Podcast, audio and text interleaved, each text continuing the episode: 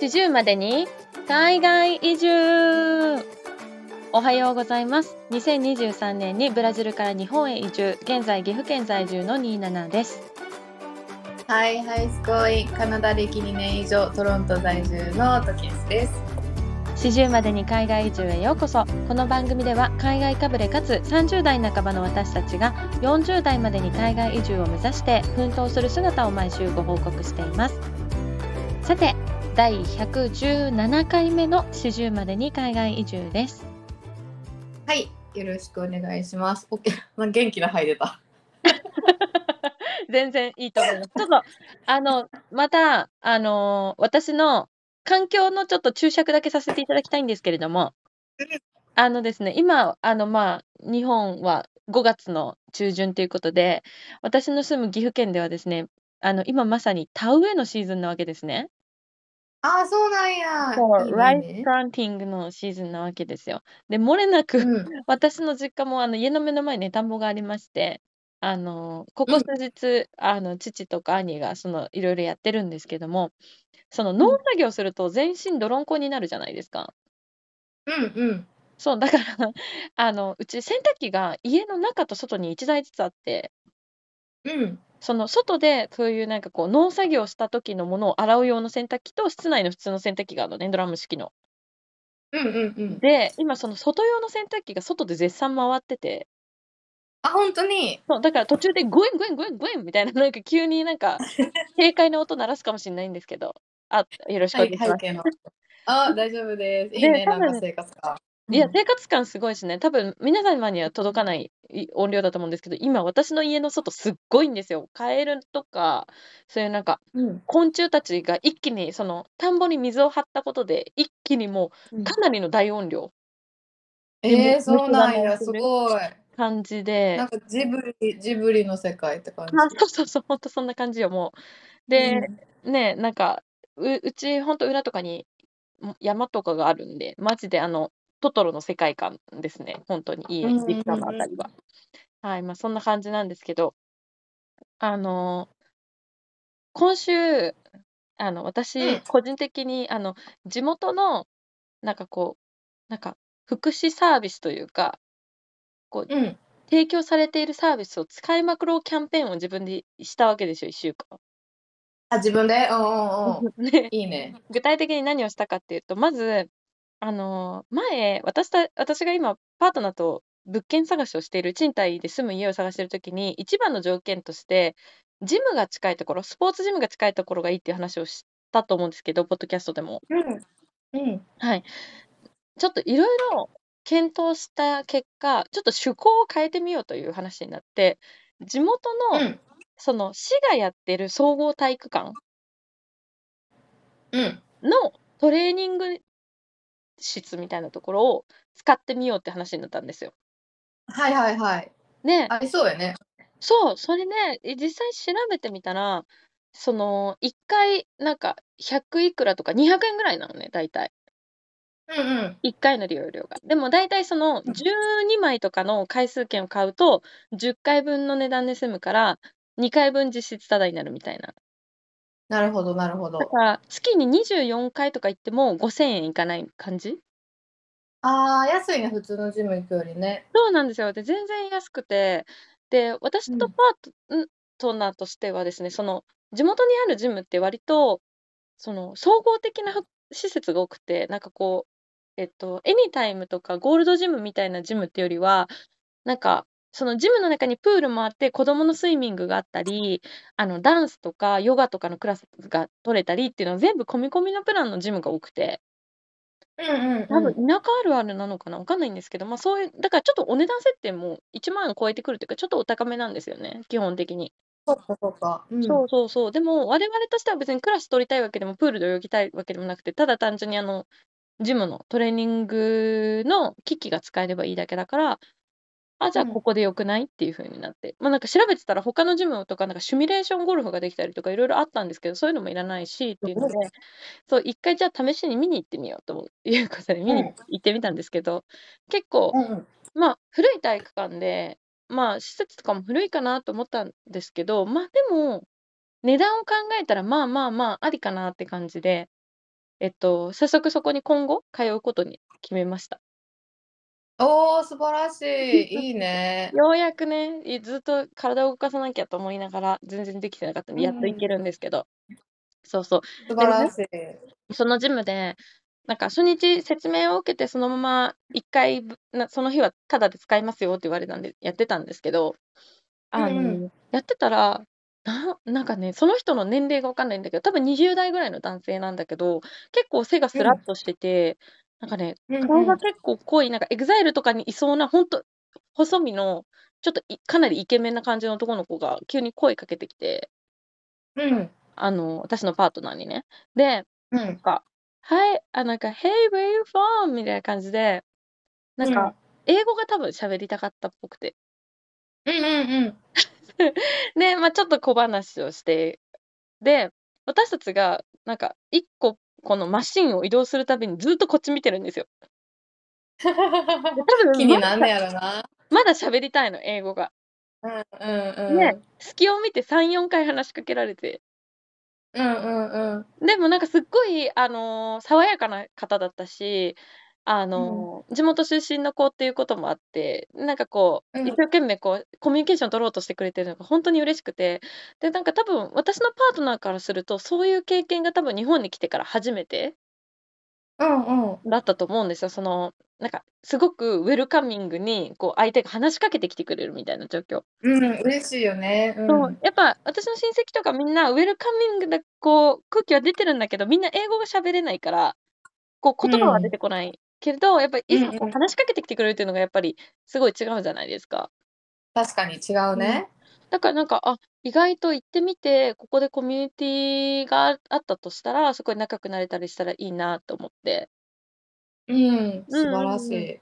あともう一個行ってみたやつがあって、その、市の市役所の、その、まあ、国際交流課みたいなところがあって。うんうんうん。そこがやってる日本語教室があるんですよ。うんうん、で、いいそれね。にちょっとこの間パートナーを連れてみてみまして。うん。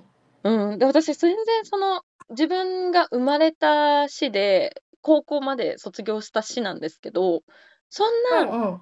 その、日本語教室、国際交流センターみたいなのが市にあることすら知らなかったし、その、そういうなんか日本語教室みたいな活動がされてることを全く知らなかったのね。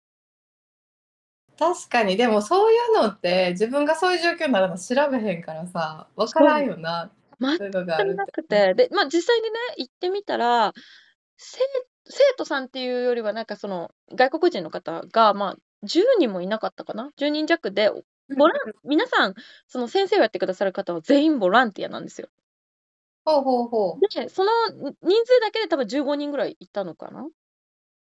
うで、ん、まあ、その、生徒さん生徒さんというか、その、外国人の方によって、日本語のレベルが結構まちまちで、例えば、1人の一番多分日本語が、あの、流暢な方は、多分中国からいらっしゃってる方で、日本にもう20年住んでるみたいな方だったんですけど、もうその方はもう普通に喋ってる限りでは、そんな、なんか、困ることないでしょっていうレベルの日本語。もうかなりペラペラ。だけど多分ビジネスで使いたいのか、なんかほんとに細かい言葉、なんか、何々しかないと、何々だけの違いは何とかそういうレベルの。すごすごく細かい、あの、言葉のニュアンスの違い、こっちにはネガティブなニュアンスが入ってて、日本人はこういう風に使いか分けるよみたいな、かなりハイレベルなことをやってる人は、その人に対して日本人が2、3人ついて教えて、もう1対3ぐらいでやってあげてたし、他のそう他のグループの子たちは、ベトナムとか、そういう女の子たちが何人か来てて、その子たちも多分もう数年はいて、ある程度の会話はできる、簡単な会話はできるけど、まあ、ちょっともうちょっとブラッシュアップするために来てるとか。うんっていう感じだったんですよ。で、ま、今回私のパートナーは、ま、日本語レベルとしては、ひらがな、カタカナは読める、漢字も小学校1、2せ年レベルまでは読める。読めるし書ける。んですけど、うんうん、スピーキングが全然できないんですよ。なるほどね。で、特に多分まだ今全然コンフィデンスがないから、その、うん。落ち着け落ち着いた状況だったらセンテンス浮かんでくるし、意味も分かってるし、あの、相手に言われたらその意味も分かるのに、自分の口からこう、いざカンバゼーションのタイミングになった時に出てこない。うん、ううんん、やっぱりそうやって悩んでる人めっちゃおると思う。うちも生徒がにもおるけど、結構それが大きいメインの悩みかも。そうなんですよ。で、やっぱりその普うん段日本語を使う機会というか、日本語を浴びる機会っていうのが、やっぱりま、なんかこうアニメを見るとか、あとは私が喋ってる言葉を聞くとか、そういうレベルのうんことなので、多分聞くことは多いけど、自分が発することが少ない。うんうんうん。特に私がいるとどうしても自動的に英語に切り替わってしまうので、なんか、ね。まあ、一応じゃあ初心者向けでっていうことでパートナーと、あとまあ途中から参加されたメキシコ人の男性で、その方はまだ日本に来て数ヶ月って方だったんですけど、その人も全く日本語喋れない感じで。で、そのああ、そうなんや。そう、二人と、結構ね、おいくつぐらいなんだろう、60代、70代ぐらいの女性の方、地元の方がうん、すごく丁寧に日本語を教えてくださったんですよね。うーん、素晴らしい。うん、だから、やっぱ、すごいな、こうやって、自分がずっと住んでた町なのに、全然知らない町の姿がある。うんっていううん。のがすごく、なんかこう自分の時にすごい気づきがあったし、こうやっていろいろこう、皆さんなんかもう何年もボランティアされてる、何十年もやってますっていう方ばっかりで、なんかこうやって人うん。に対してボランティアを続けてる方がたくさんいらっしゃるっていうのことが、なんかこう、なんだろう、私はさ、地元が好きじゃなくてさ、逃げ出したタうん。イプだから、地うん。元を悪いように identify しちゃってたけど、なんかこうやって、なんか地元はなんか多様性がないし、みんな考え方が一つすごく嫌だと思ってたのに、ただ自分が見てなかっただけで、いろんなこう、ボランティアをしてる人だったり、いろんな多様性を認めてる人がいるっていうところに気づけて、なんかこうちょっとこう今再確認をしてる感じ？ああ、よかったね。じうゃあ、あれやね、ん。地元のこと好きになるなるきっかけというか、そう、本当。にすうん。ごくいいなと思いました。で、なんか結構うん。本当ほとんど無料みたいな感じでできるので。ちょっとうん。毎週連れてってみようかなと思って。ま、でもうんうん。実際ね、その日本語教室に連れてってみて思ったのは、やっぱ、く私が隣にいると、つい助けちゃうんですよ。ああ。その、そこの日本語教室にいる、そのボランティアの日本人の方は、英語喋れるうん。方も多分いらっしゃるんだけど、みんな直接法で教えてる。日本語で日本語うん。を教えてるかうん。ら、そので、皆さん多分特に日本語教員課程とかを履修してる方じゃないんですよ、ボランティアだから。うん。うんうん。だから、そのその質問の仕方とかが、その聞き方はすごく分かりづらいんじゃないだろうかっていう日本語を使ってきたりするのね。うんうんうんうんうん。例えば、そのそのボランティアの方が私のパートナーに一番最初に聞いた質問が、その、ま、日本語勉強してたことあるんだよねって私のパートナーに聞いうん。て、で、パートナーがありますって言って、そしたらその方が、その日本語を勉強してたのは日本に来ることが決まってたからですかって聞いたんですよ。うんうんうん。でも、その質問の意図としては、か彼女としては、なんで日本に来たの ?What brought you here? って聞きたかったわけじゃん。うん。うんうん。でも、なんかその言い換え、なんでなんで日本に来たんですか？なんで日本語を勉強したんですかって言い換えれば、す私のパートナーはすぐ分かるんだけど、長いセンテンスになって、しかも、そうのん。5W1H で始まらない文章だったから、そうの、ん。質問の意図を汲み取るのが難しかったんですよね。うんうんうん。日本語ってそういう、なんかストラクチャーがあるじゃないですか。あるある。うん。なんぼでも長くできるもん、そう。そうそうそうそう。だから、なんかついつい私横にいると、口出しして、こういうことをうん。彼女は言いたいんだよとか言いたくなっちゃうんだけど、でも多分それをしちゃうと意味がないから、もうあうんかんとうん。思って、隣の席に座ってたんですけど、ダメだと思ってちょっうん。と、もう席を立って 別の席で、そうだね。ちょっと離うれた席に座ん。って、ちょっと見守ってたんですけど、いうやんうん。ー、でも、自分のパートナーでこうだから、もし例えば自分に子供がいる方とか、これ口出しせずにも見守るのって多分すごく大変なんだろうなってちょっと思ったよ大ね。変やろな。そうそう。いや、それこそさ、なんかそう、だからさ、なんか多分ファインディングニモとか、ああいう映画がうできるんんうん。やと思うね。で子供をちょっそうね。と、なんか、は見放すのも大事やで、みたいな。あの、で、なんだっれぐらい辛いと思う。でも子供、自分の子供がさ、うん。え、でどうなってんどうなってんのってなってると。あの、そそうれだよそう。ね。なんかあのさ、あれなんだっけ、ピクうん。さんさ、あの、レッサーパンダになっちゃうやつ。あるある、えっと、ななんとか時々レッサーパンダやろ。私、時々レッサーパンダで、ただ英語があ、ターニング私、ターニングレッドだっーニングレッド。そうそうそうそうそね、あれもまさにそういうテーマだもんね。う。うん、そうそうそうそう。まあそんな1週間だったので、まあこれからここのこのね、なんか日本に住むから、そういう日本のパブリックのサービスを、これし結局、情報を自分で取りに行かないといけないんですよ。向こうから提供されるものじゃなくて、自分で取りに行かなきゃいけない。でも、そう取りに行かないと損しちゃうから、ちょっとやっぱそういうところを強化して、なるべく情報を取りに行って、こうなんか使いこなせるものはどんどん使いこなして、このキャンペーンはしばらく続けたいなと思いました。え、でもめっちゃいいと思う。うん。なんかやっぱそうやって自分から動いていくのってすごい大事やなってうちもなんか今思ったわ。うちも全然自分から動いてないなと思ったもん。いやいや、まあ、あなたはね、ちょっと忙しすぎます。忙しすぎます。どこに、どこにそんな時間がある？ないでしょうが。ないでしょうが。はい。やばい。まあ、そんな感じの1週間だったんですが、トキエさん、今週どうでした？今週っていう先週の土曜日、うんうんうんなんか、えっ、と、前回のポッドキャストでも言ったんですけど、私のむっちゃ好きなドラッグクイーンのショーを一人で見に行ったんですよ。おー、でえいいね。もうね、彼女すごい、なんかもう本当に、うん。なんか、あの、まあ、あとだ、えっ、と、名前がサシャ・ベロワーっていうんですけど、はいはい。彼女のすごいところって本当にクリエイティブ、うーん。てかもう他のドラッグクイーンの人がやらなそうな発想を持っててあ、そうなんだ。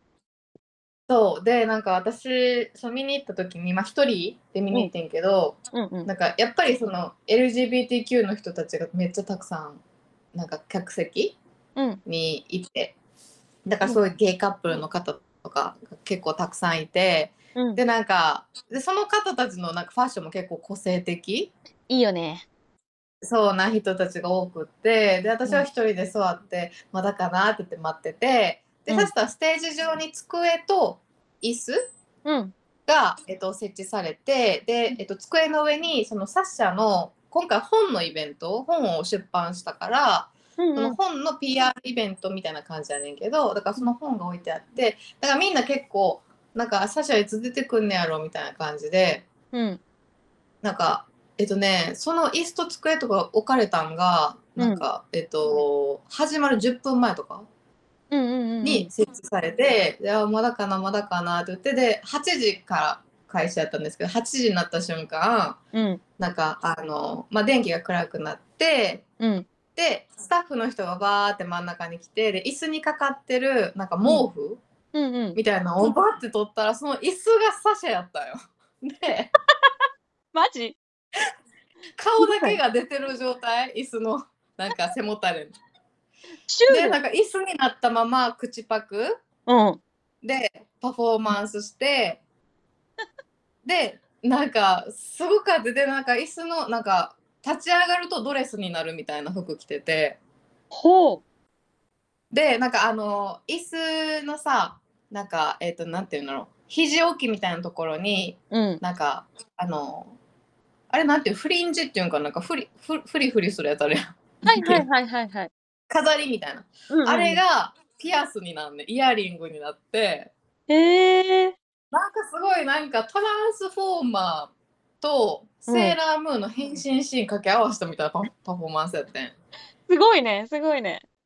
でうわすごいってなって一人で「えそ椅子から?」って でもそれがオープニングやからさめっちゃテンションが上がって、うんうん。でなんかすごいってなってもうちょっともうわーってなっててテンション上がってて、ででその後にサシャが、えまあ、本のイベントやから、まあ、本を読んで一部を自分で読んでうん。なんかでその後にえっとカナダ版のルーポール・ドラッグレースのシーズン1のなんかウィナーの人でうちカナダ版ドラッグクイーン途中までしか見てないからシーズン1だから誰が勝ったかとか誰かとか覚えてないんやけどその方が出てきたらやっぱうん。すっごい盛り上がってた、あ、地元の国だから？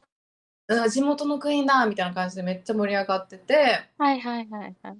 そうそう。でなんかその後も結構やっぱプロジェクトマッピング使ってへえ。なんかパフォーマンスしたりとかしててなんかもうほんまにうん。なんかもう尊敬しかないと思ってでなんかその毎回この人のパフォーマンス見るたびになんかそのうちのなんかクリエイティブな、なんか一部うちの中にあるクリエイティブな一部がめっちゃ刺激されんねん。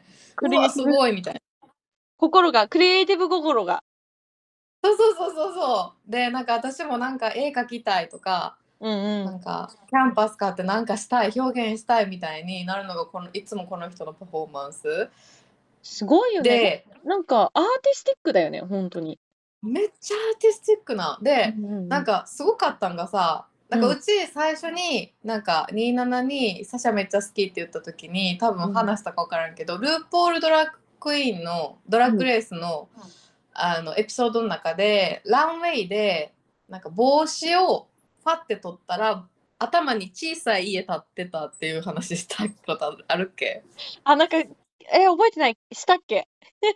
えしたかもしれへん。で、ああとそのサシャって丸坊主でずっとパフォーマンスしてるから結構そ帽子取ってなんか入ってるみたいなをよくやるんやけどうん。今回も帽子最後帽子取ったら帽子の上にうん。あのちっちゃい家今回も建ってて「わ生であの家見れた」みたいな。なんでち家建ちがちなんだろうね。そうそうそうそうですごくなんか大きいハットをかぶってたパフォーマンスだとなんか最初のサビのとこでそのハット取ってすごいゴージャスなウィッグうん。でで2番目のサビ始まる前にそのウィッグを取ったらうんウ。ィッグの中になんかあのキラキラのなんかラメ？うん。のなんかなんていうの？あのコンサートとかでよくさ上から散ってくるやつあるやん。ああ、なんか特攻、特殊特攻みたいな、なんかの、ななんかなんていうんやろな。銀テープみたいなやつ？ピラピラの、そう、キラキラのテープみたいな。はいはいはいはい。あれがファーって出てきたりとかして。すごいな。まあすごくてさ、なんか、うわーすごいと思って、で、うちさ、結構予定カツカツの中見に行っちゃったから、うん。なんか本当はその日に本を買った人は直接サシャからサインもらえるみたいなやってたんやけど、あ、そうなんだなん。かもうショー終わった時点で10時でうち夜11時から日本語教師入っとったからあああーこれ本買って間に合わへんなと思ってうん。で諦めてんけどまあでもチケット高かった。80ドルぐらいしたし。え、高いね。なんなんか。何時間、何時間ぐらいのショーなの？えっとね2時間ぐらい。でも前前の方の席もっと高かった。400ドルとか。えー、すっごそい。結構、やっぱなんか、ドラッグクイーンのショーってさ、まあ一般的にそういうパブとかでやってるやつ？うんうんうんうん。のイメージがやっぱあるけど、そういうのだとまあ全然ね、入場料だけで見れたりとかさ、もう基本的にはチップで稼ぐみたいなのあるけどさ、やっぱ、その、そのサシャベロワクラスになるとすごいね、やっぱね。すごい。であのビアンカ・デル・リオもなんか、うんあの行ったけど彼女もすごい一個シアターみたいなとこ、うんだから逆に行きやすいようなうちとかなんか逆にバーとかでやられると確かにね。行きづらとかなっちゃう。私、一回だけカナダで行ったけどさ、やっぱちょっと入りづらかったし、なんか、うんノリとかあるじゃん。そのバーでだけ流行ってるノリみたいなのとかさ。なんか、そうそうそうだからなんかなうん。難しいしかも一人で行くってなると余計ちょっとどうしようって思う。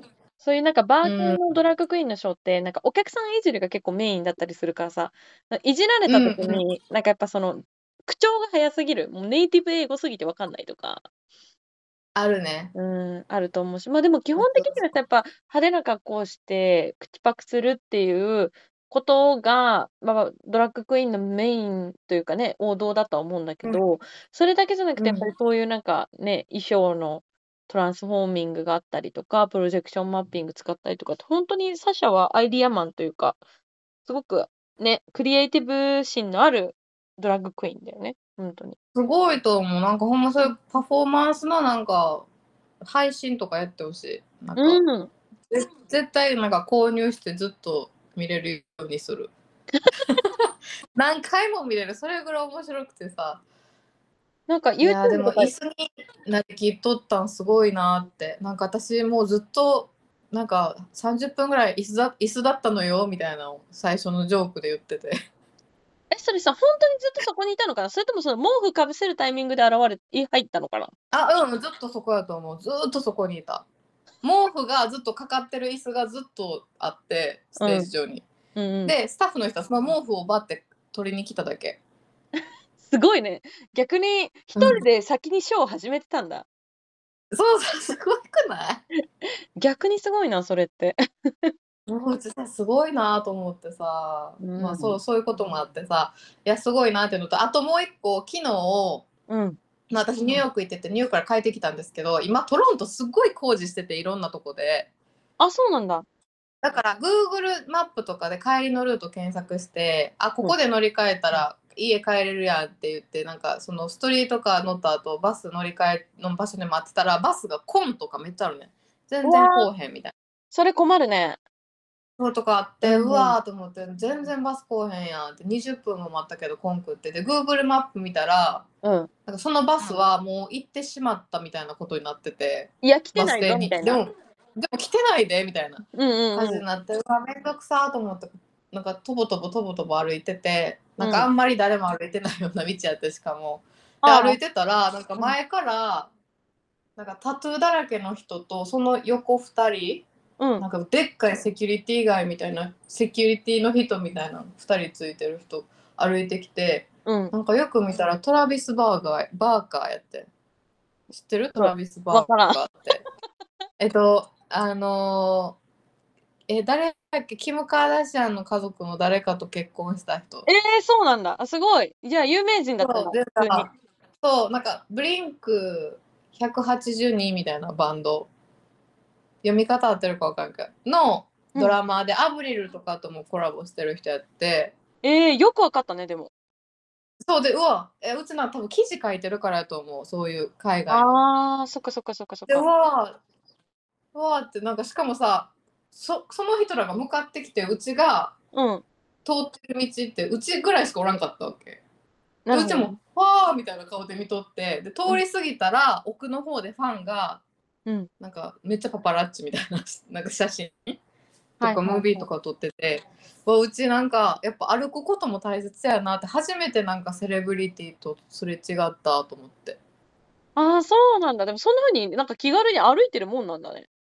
歩いてた歩いてたでも多分コンサートがあってトロントで、ああ、そういうことでなんかコンサート会場の付近やったのうち裏側歩いてたのかなコンサート会場の。ああ、じゃちょっとお散歩なのか、ちょっと出かけたのか、わかんないけど。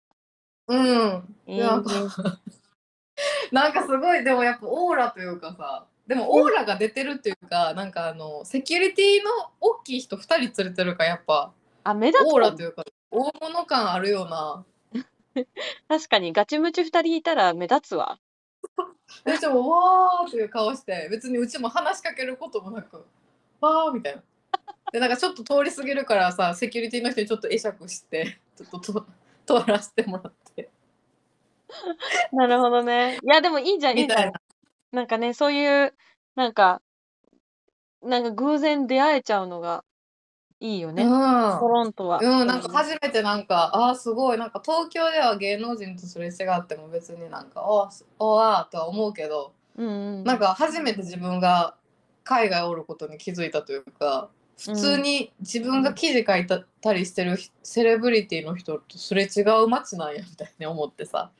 うーん、そうね、特にやっぱこうコロナ明けて、ちょっとずつ外にうんね、イベントとかにも出れるようになってきたから余計だね。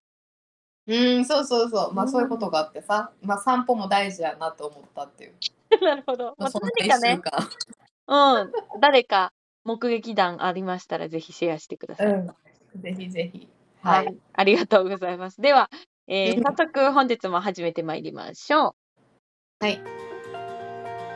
日本の常識は海外の非常識今週のカルチャーショックのコーナーこのコーナーではブラジル永住権ホルダーでブラジル人パートナーとすの、えー暮らすニーナだと フォトグラファー映画ライター日本語教師として海外に暮らすトキエスが日々のカルチャーショックをシェアしていきます今週はトキエスの方からシェアお願いしますめっちゃギュウギュウ言ってたごめんはいはいいや、うんギュウギュウ言ってた。聞こえた。今、あのさ、椅子、椅子のなん、なんていうの？肘置きが、あの、テーブルに挟まってギギギギってなっちゃう。ごめんなさい。いません。はい今でもすごいタイミングじゃない？今ちょっと切ってた時にな私が椅子ギコギコ聞こえてないとか言って 全然聞こえてないでって そっちが聞こえた私がギコギコするんかいっていうね。ごめんなさい。ややこしいことになっちゃった。はい。はいえっ、と今週えちょ今週？あ昨日帰ってきたんですけど、うん。えっと、ニューヨークにちょっとだけ弾丸旅行に行ってきました。いいなぁ、羨ましい。で、えっと、これきっかけが、えっとドイツのワーホリの時に同じ日に同じマンションに引っ越してきた子上の階の子やってんけどうん。その子と仲良くなってそれが5年前か5年前仲良くなった子でで、うんまあ東京に住ん住んでるんやけどもう普通に OL さん今はしてて。はい。まあ、ドイツの時からちょくちょくうちが日本に帰ったりするたびに会ったりとか,、うんうん。なんか違う国によってもたまに LINE 通話するみたいなあ、そうなんだ。子がいてでその子がなんか最初なんかトロント会いに行きたいみたいな言ってて「おいでおいで」とか言って言ってたんやけどうん。結局なんかトロントまでの飛行機がなんか30万ぐらいするみたいな話になって往復でおう。多分ゴールデンウィークシーズンやからかな。ああ、あ、まあでもし、もう終わってる。うん、でうん。いや、分からへんねんけど、なんでか分からんけど、なんか30万ぐらいしたって言ってて、で、ニューヨークにしてもいい？みたいな話になって、うんうん。で、ニューヨーク大丈夫？って言われて、あ、いいよって言ったら、うん。すっごいふっかるって言われて、フットワーク軽いよね、ふっかるとかって言われたんやけど、え、確かに。ちょっとそこまでの感じ。そうそう、で、なんか、あ、別にいいよって、ニューヨーク、うちも久々に、久々っていうか、まあ、去年行ったんやけど、なんか、ザ観光みたいなことあんませんかった？なんか、一人で、なんかロケ地回るみたいな感じだったから、そうだよね。前回、トキエスがニューヨークに行った時は、ニューヨークに住んでる友達のところに遊びに行ってるって感じだったから、その、その子が働いてる時間はトキエスが一人で観光して、あとはその、ローカルの人たちがやるようなことを一緒に楽しんだみたいな感じだったもんね。そうそうそう、そうやね。だから、まあ、ザ観光みたいなこともしてみたいなと思ったし、なんか、うんうんまあ言ってさ、うちらもアラサーでさ、うん。なんか、あのこの先、例えばどっちかが結婚とかしたら、もう旅行とか一緒に行かれへん？うーん。例えば妊娠とかだから、まあ、せっかくの機会やしじゃあ旅行しようって話になってでニューヨークで現地集合することになったんですけどうんうん。なんかまあ私もなんかすごい初歩的ミスもあったんですけど行きの飛行機散々でえ？本当に なんか私、うん。まず初歩的なミスがうん。私トロントの空港って1個だけやと思ったんですよ。インターナショナル空港って。うんうんうんうん。1個だけやと思ったら2つあって実は。めっちゃちっちゃい空港があのダウンタウンにあって。でそれは私、はい。あるの知ってたけどドメスティックだけやと思ってた、インターナショナルのないと思っててもうちっちゃいかだらからね、アメリカをドメスティック扱いするからね。そうそうそうそう。でなんかそのうちのその家からその国際空港いつも使ってる空港行くまでだいたい電車で1時間48分とかかかるかかるねん。あ、ちょっと遠いんだ。遠いからでしかも最近その工事とかしてるからやたら電車とかバスとか止まるしうん。早めに出ようと思って朝から出てなんか昼のえっとね2時の飛行機やったんやけど普通に朝9時半とかに出て、あー、じゃあちょっともう早く着いて、ゆっくりしようかな、みたいな。そうそう早く着いて向こうで仕事しようみたいな感じあってでそしたら行きのまずストリートカーに乗ったんやけどストリートカー乗ったらまさかの工事でルートチェンジされて。うわー、きつい。でうわやばと思ってで次電車に乗り換えましたであともう2駅うん。っていうところでなんかあのなんかメディカルイマージェンシーみたいな感じで 誰か多分倒れはったかなんかでえー電車が止まりましたって言って次いつ動くか分かりませんってなってはいではいはいバスに行ってバス乗ってんけどバスもルートチェンジみたいな感じになってうわー、ふん。なんか着くのむっちゃ遅くなってんでそれで着いたのがうん。なんか12時半とかかな。うわ、結構じゃあギリギリになっちゃったんだ。そうそう、ギリギリになっちゃって。で、うん。着いた時に、なんか、あのーまあ、スタッフの人に、うん。なんかこの時間2時 ,2 時のニューヨーク行きのフライト乗りたいんですけどみたいな言ったらうん「あ It's too late」みたいなめっちゃ遅いみたいな言われて。うーん。でえでも2時のフライトで12時半に来て遅いんやと思ったらうん。なんかやっぱ国際線やから90分前に受付締め切るみたいな。えでも2時のフライトああそうえ、うん。普通1時間って言われて。いいよね。そうでえ？って思ってで、うん。そしたら他にもそういう「は?」みたいな感じになってる人が多くって。うん。ででカウンターになんかそのみんな苦情言いに行ってる？なんかトイレ行ってただけやのになんで入られへんの？とかなんでチェックインできんの？とか2時のフライトやのになんで12時半に来て間に合わへんの？みたいな人がすごい多くなってて。うんうんうん。でそしたらスタッフも超イライラしててあそうなんだ。だからダメなもんダメやからなんか私たちスーパーバイザーじゃないからみたいな。上と話してみたいな。態度やって。そう。でそしたらなんか一人のアジア系の女の子がうん。私に話しかけてきて「何時のフライト?」って言われてで2時にニューヨーク行きのに乗るって言ったら「え私も」みたいな「私も今着いたけどなんで入られへんかわからん」みたいな感じやって。うん。でその子が結構有有効？なんか多分アメリカの多分ねグリーンカード持ってたから多分アメリカに住んでる子でアメリカに帰るためにはいはいはいはい。なんか乗るみたいな感じやってんけど、うん。なんかすごいグイグイ言っててなんでダメなみたいなおかしくないみたいなすごい店員さんに言っててでうんうん。なんかそれで私にもなんかついておいでみたいな言ってすごい。で私はさ基本的にそうやって苦情言うの苦手やから。日本人はねなんかほんとね。うん。うん、そうそしたらなんかそのスタッフの人がむっちゃなんか、まあ、切れた感じおばさんやってんけど、なんか4 50代の白人のおばさんでうん。すごいなんかあなたたちがこうやってなんかなんか詰めかけてくる間にどんどんどんどん他の作業が遅くなってできなくなるのよみたいなのをすごい言ってて。えー。ででもその子の無理があってその子は無事行けて。でうんうん。で私もパスポート預けとってんけどその女の人に。で、うん。来た時に「え本当にチケット取ってる?」って言われて「うんあなたの記録がないんだけど」って言われたから、え？携帯をううん。ち携帯にさ予約番号とかあるから携帯を触ってこう予約番号を普通になんか携帯渡すとかじゃなくて見せようと思って予約番号を。うんうんうん。で証明やんだから見せようと思ってこうやって見せようとしたらなんか「I don't wanna touch your phone」みたいな感じで言われて。どういうこと？なんか、なんか、あなたの、なんか、携帯触りたくないわ、みたいな。なんか、まあ、コロナとかもあるかわかるけど、えなんか、すごい嫌な態度取られて、失礼。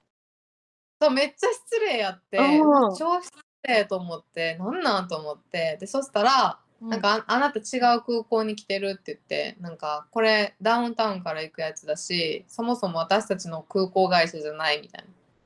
えそうなの？って言われて、そうで、うちも、あ、そうやったんやと思って、そこで気づいて、そこまでで聞かなかったんかい。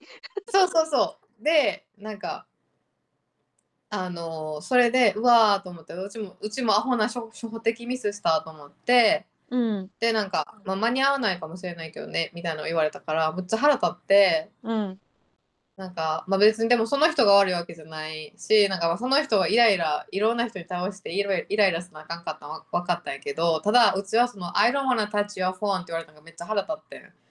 うん、だってなんかちょっと、なんかニュアンス、うんまあそのコンテクストがわかんないけど、になんかその時うんに、トーケースがそんなにオフェンシブに感じるってことは、ちょっとこう、レイシズムな感じがあったってことだからと思うからさ。うん、なんかなんか言い方かな、なんかめっちゃ腹立って、ね、あじゃあもういいわって言って、で、Thank you so much って言って、うん。そしたらもうむやっぱ向こうの人って Thank you とか言わんよなと思って、接客でも。で、むっちゃ腹立って、でもちょっと諦めて、もうちょっと新しいフライト買うしかないかとか、うーん、そっか。諦めながら Uber 拾ってん。え、ちょっと待って、そので、えっと、空港とフライト会社うん。間違ってて、空港が間違ってることに気がついた時点で、フライトがうん2時でしょ、その時点で何時？2時、1時。あ、1時間前だったんだ。え、きまあ、で空港出る前で1時間前ってこと？えっ、とね、その間違えた空港にいたのが1時やって、で、そっからうんうん。Uber 拾って、うん。その空港に行くのに30分かかるから、だからフライトの30分前に着くっていう感じ。うわおだからもう無理やなと思って国際線やし。ででこっちの空港では90分前でさ締め切られてたから、うん。無理やなと思ってでまうんあちょっと落ち込みながら、うんなんか。ウーバー拾ってそしたらなんかそのウーバーがさうん。結構めっちゃド派手な車やってで中内装全部真っ赤っかの なんかイエーイみたいなパリピみたいな人がドライバーやってパリピッでのウーバードライバー。そうそう。でなんかうちのさ行き先がさもう一個のちっちゃい空港やったからうん。なんか「え間違えた?」みたいな聞かれて、ほんで「あ間違えた。多分間に合わへん」って言ったら「え大丈夫？大丈夫」って言われて。でいやでももう90分前にこっちで来たらこっちなんか締め切ってたしって言ったら「いやもうこっちのねインインターナショナルエアポートでもうほんとクソだから大丈夫」みたいなこ と言い出して。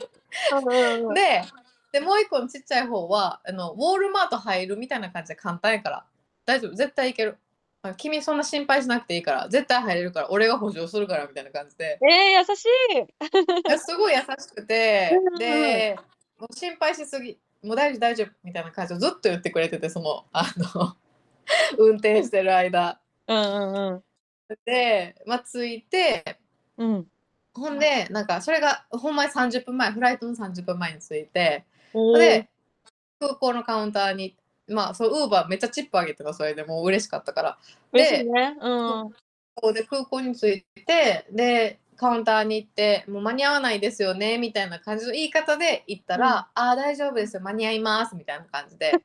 あのよくこうやってそうそうでよくこういう間違いされる方いるんですよねみたいな。でもこっちの空港は基本的に小さいし全然大丈夫ですよみたいな。えー、よかった。感じやってでそしたらその人がくれたチケットにうん。なんか S なんか SSSS って書かれててチケットに。それダメなやつじゃない？えでうん。何これ初めてもらったと思ってうん。うんでじゃあこのチケット持ってちょっと向こう行ってくださいねって言って言われてうんうん。それでチケット持って行ってうん。であじゃあチケット確認荷物確認のとこでさじゃあチケット確認しますって、チケット見せたらあ SSS ってなってますねみたいなこれなんかそのエクストラチェックが必要っていう意味ですみたいななんかその空港の一環でなんうんかランダムに、うんランダムな人になんかそのエクストラチェックやっててそれに当たったみたいでうん、大変なんだよね。うん。そうで私が「えでももう30分しかないですけど 大丈夫ですか?」みたいな。うん。って言ったら「あ大丈夫大丈夫」って言っててでそしたらもう荷物全部出さなあかんくてさはい。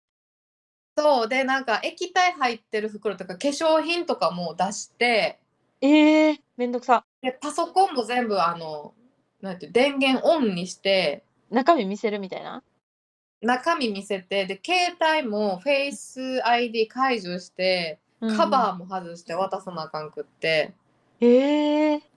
でなんか靴脱いで足の裏見してとかわあ、よりによってなんで今って感じだよね。そうでうち時間大丈夫ですか？みたいなのずっと言ってていろんな人に、うん。なんかボディチェックの人もなんか、えここでボディチェックするかなんか別室でボディチェックするかどっちがいいって聞かれてうん。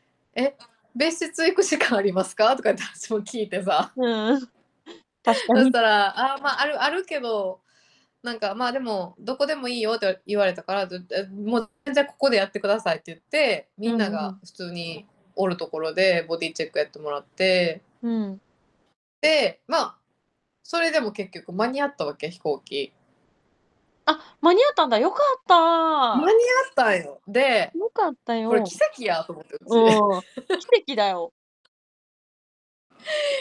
奇跡起きたしなんか悪いこと重なりすぎてうん。なん、かトロントからニューヨークってたったの1時間半のフライトやのにうち朝9時半に家出て まあこれ自分の店やけどさなんかもう電車とかバスとかでさいろんなルート回ってやっとこさ着いたあーやっと着いたと思ったら「I don't wanna touch your phone」事件があってでなんかウーバー乗ってウーバーのパリピの人に励まされてダウンタウン戻ってみたいな何これもうめっちゃ長距離やねんけどみたいな。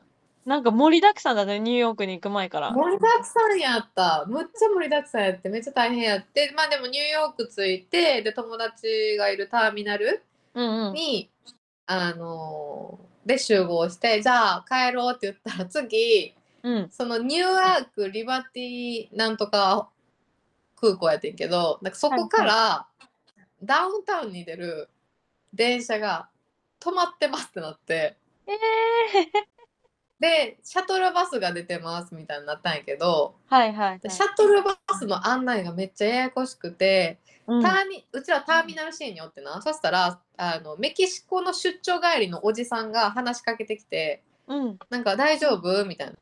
なんかよかったら、なんか俺もシティの方に行くから、あの、一緒に行こうみたいに言ってくれて。おー、ウーバーシェアみたいな？あ、うん、なんか普通にそのシャトルバスのとこまで一緒に行こうみたいな。そういうことね。言ってて、で、それ、うちらターミナル C におってんけど、うん。ターミナル C の人はなんかエアトレインっていうか、なんかあの、空港内を走ってるなんか電車で、タダで乗れるやつで、ターミナル間移動するやつ。あるね。大きい空港だとあるよね。そう。で、それでターミナル C の人らは、なんかターミナル B に行ってくださいみたいな。うん。で、B のところからシャトルバス出ますみたいな。だから、うちらはターミナル B に行って、うん。で、ターミナル B のシャトルバスのところ行ったら、うん。次、いや、ターミナル C からシャトルバス出てますって言われて、おおあ、おやおや？で、うん。でそういう、なんか、ちゃんと、なんていうの？ちゃんという案内ができてないから、ちゃんとしてないから、ごちゃごちゃなんか、みんなが結構、その、エアトレインに、なんか集まってきちゃって、はいはい、なんかもう満員電車みたいになってたわけ。で、みんなどこ行ったらいいか分からないみたいな感じになってて、で、結局そのおじさんは、うん。あ、なんか、もう俺は諦めてウーバーに乗るわ、みたいな。で、バスは、この下から出てると思うから、なんか困ったらここに連絡してね、みたいな感じで、あの、名刺をくれて、え、優しい。で、バイバイして。で、うちら、その、ウーバー見とったら、むっちゃ高くてさ、なんか普通に200ドルとかになってて、やっぱり需要があるから。えー、そうなんだ。で、200ドルきついな、みたいな話してて、友達と。うんうんうんで、ちょっと待ってみようかって言って待ってて、そしたらどんどん値段が下がってきて、うん。で、78ドルぐらいまでなったから、うん。あ、じゃあもうこれで乗っちゃおうって言って乗ったんやけど、うん。だから結局1日目はなんか公共交通機関に振り回せられた1日って感じだって。なんかトロントでもニューヨークでも そうだね。そうそうそうん。大変やってでまあその次の日からはほんまにその友達が行きたか行きたいって言ってたところうん。になんか行ってでなんかやっぱザ観光やからさうちも楽しくて前のニューヨークでは行かんかったところ例えばメトロポリタン美術館やっけはいはいはいはい。もう前回はそのゴシップガールのあのロケ地がそこやったからうん。あの外観だけ写真撮ったんよ。でも中には入らんくあの、外の階段のとこね。そうそうそうそう、はいはい。ででね友達はアートに興味あるから中入りたいって言ってあじゃあ中入ろうって言って初めて中に入ったりとかやっぱりニューヨーク前回できんかったこと結構できて。うんうんうん。うん。なんかそれがすごい良かった。ただでもあの前も話したと思うんですけど私税金 3000ドル一括で払ったから確かに。いい結構財布の紐カッチカチな旅行やって じゃん。だってさ、もうさ、ニューヨークがさ、なんか、何、憧れのニューヨークっていうよりはさ、もうちょっとそこまでで行ける場所になってきたから、わざわざそこで何か買い物しなきゃとか、これ食べなきゃとか、あんまりないっしょ、多分。ないないない、うんでもなんかすごい財布の紐カチカチで、うん。なん、か次はなんか例えば双方とか回っててもうんうんうん。なんか見てるの楽しい。ただでもほんまもう基本ウィンドウショッピングになるやん。やっぱ高いからさ。いや、双方はね、まあ、高級ブティックが多いし、何より、やっぱさ、もう昨今の円安でさ、もうなんかアメリカのもの買うの何でも高く感じちゃうよね。感じちゃう、うん。そう。でなんかわあ高いなとか思いながら。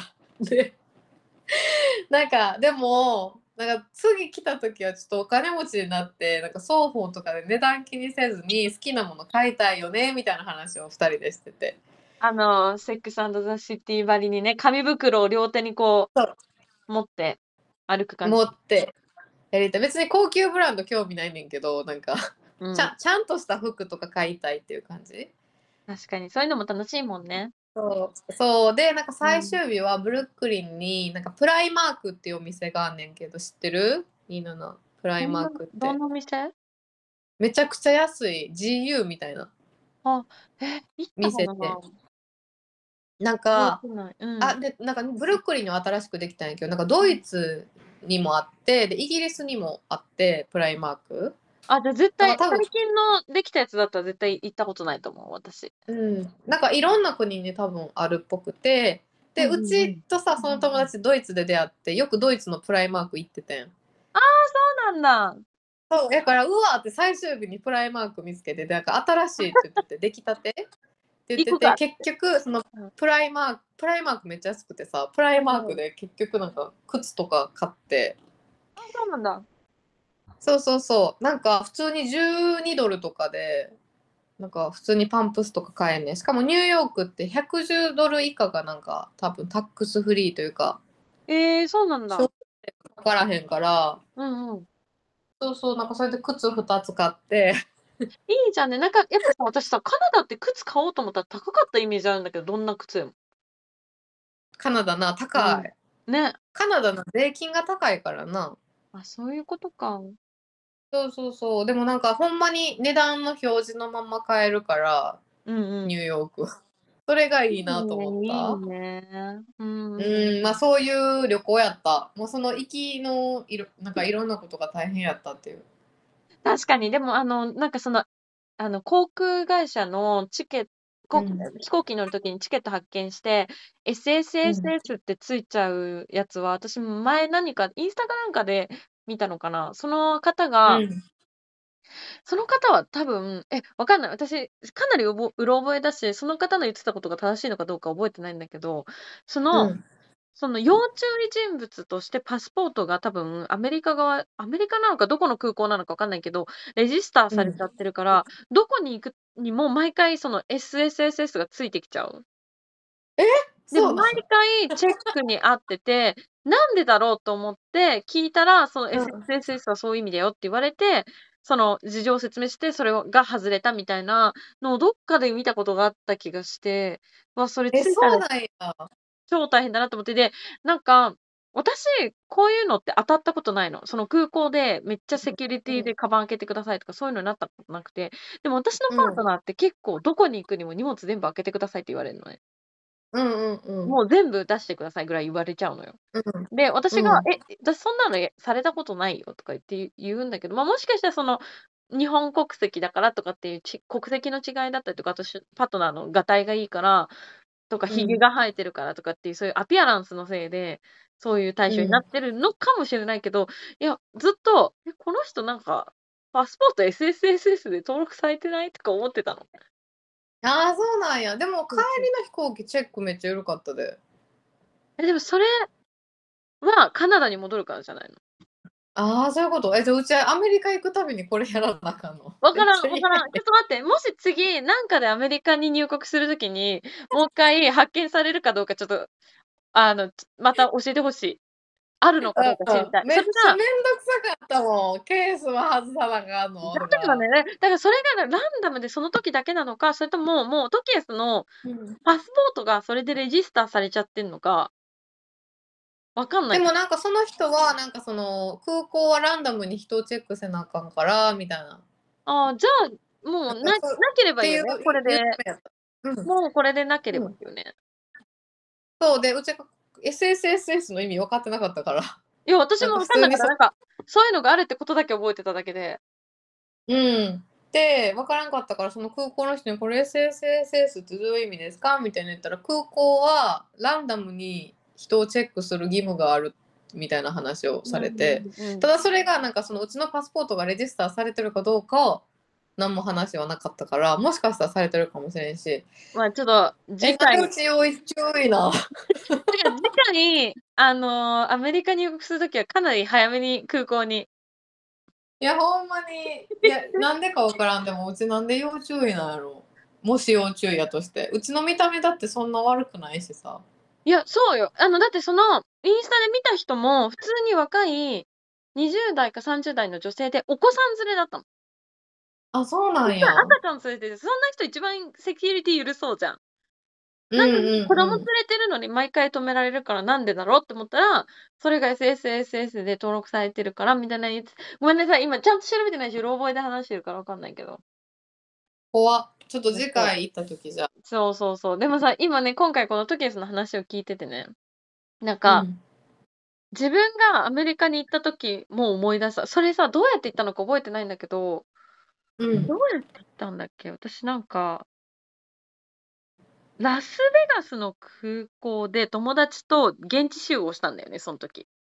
うんうんで、カナダからだったか、こそのバンクーバーから南下していって、カナダから飛んだのか、それとも国境を越えた後にアメリカの空港から飛んだのか、ラスベガスに向かってね、わかんないけど、とにかくめっちゃ地方空港の、その、おそらくトケースが使ったようなめちゃくちゃちっちゃい空港で、その、うんうんあ、多分アメリカに入ってからだ。で、そこから、うんまあ、直接ラスベガスに飛ぶ、すごい国内線のちっちゃいラインでだったのね。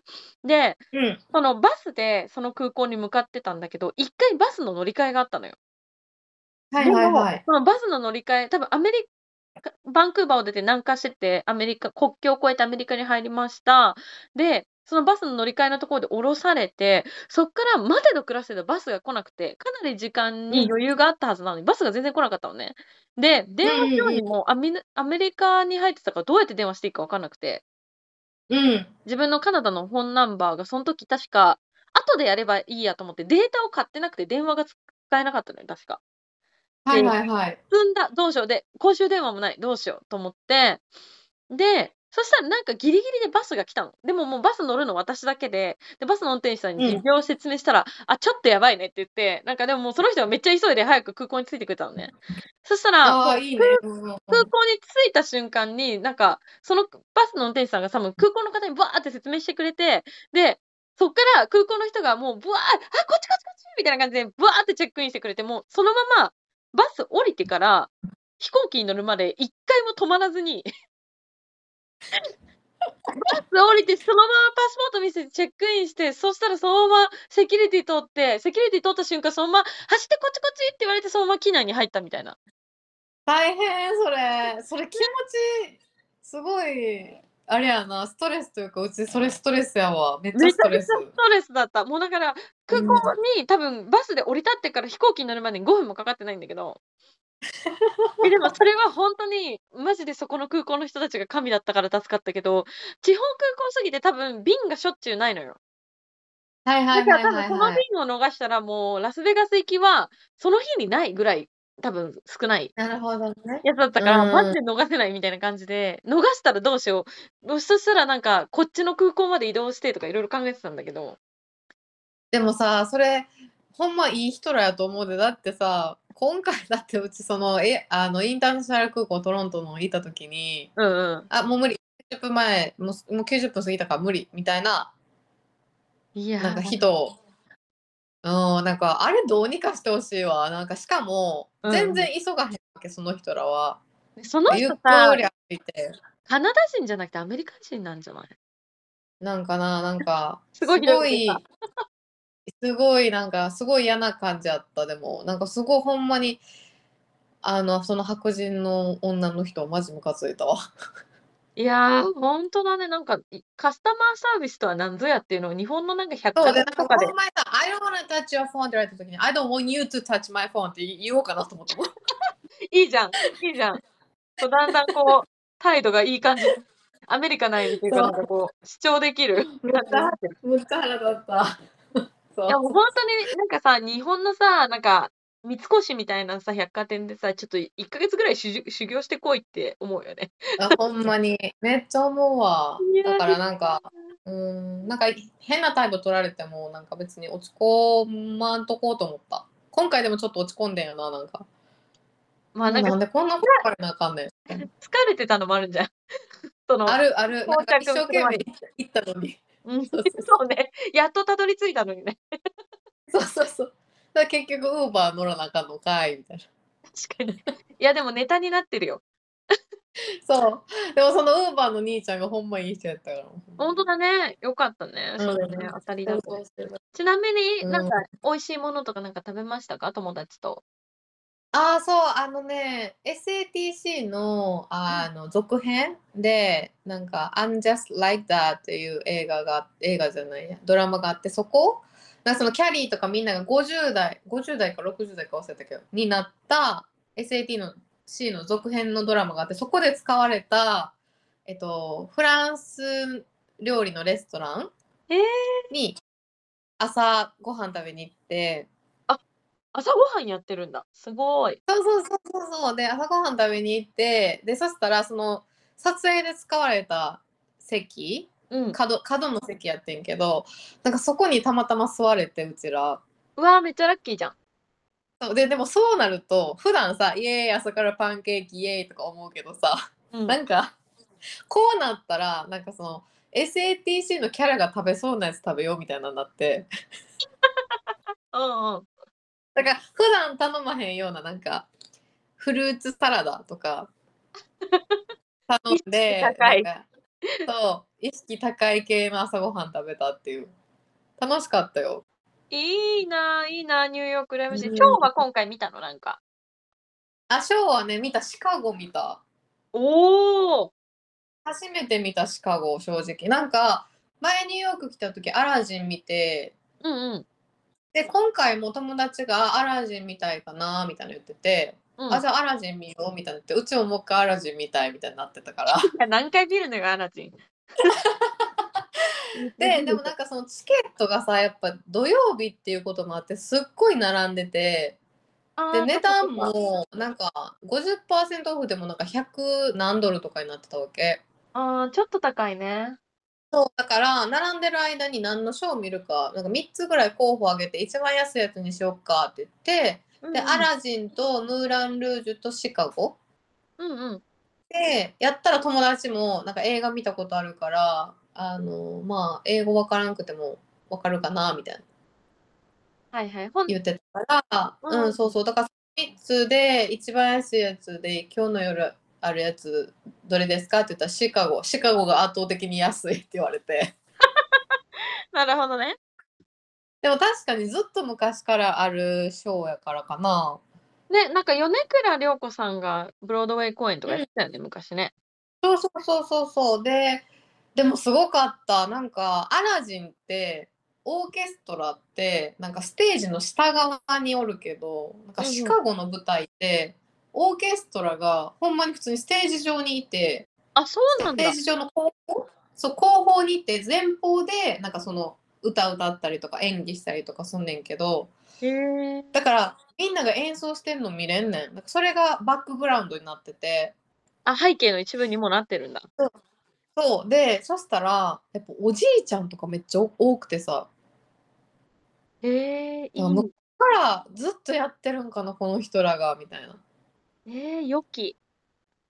そうなんかすごい良かっただから今回なんかもちろんなんかストーリーとか楽しかったし、うんうん。あのダンスパフォーマンスとかすごかったけどやっぱ目にいっちゃったよなんかその後ろのおじいちゃんたちがなんか トランペットとか吹いてんのすごい見ちゃってえすごいとか思ってたすごいと思って見てたでも楽しかったすごいいいなぁ、いいな、羨ましい。うん見てみたい。そうめっちゃよかった。もう一回見たい。でなんか友達がさめっちゃ弾丸できたわけ。なんかえっとね4泊6日？そうだったんだ。じゃあ、二人で一緒に4泊したってこと？そうそうそうそうそう。でだから友達がこっちに着いてでその日の夜はやっぱゆ言うたら寝られへんくて友達も。なんかやっぱ時差ボケが。そね。でその次の日に無理やり起きとこうみたいな。で無理やり起きていろいろ回ったけどやっぱ結局時差ボケ治らんくって。で3日目にブロードウェイ見てて、うん。で友達がめっちゃ睡魔と戦いながら見てて。うん。まあ、つしかもさ、英語でさ、何言ってるか分かんなかったら余計眠くなるよね。そうそうそう。で途中やっぱちょっとなんか寝寝てて「あ寝ちゃった」とか言って言ってて。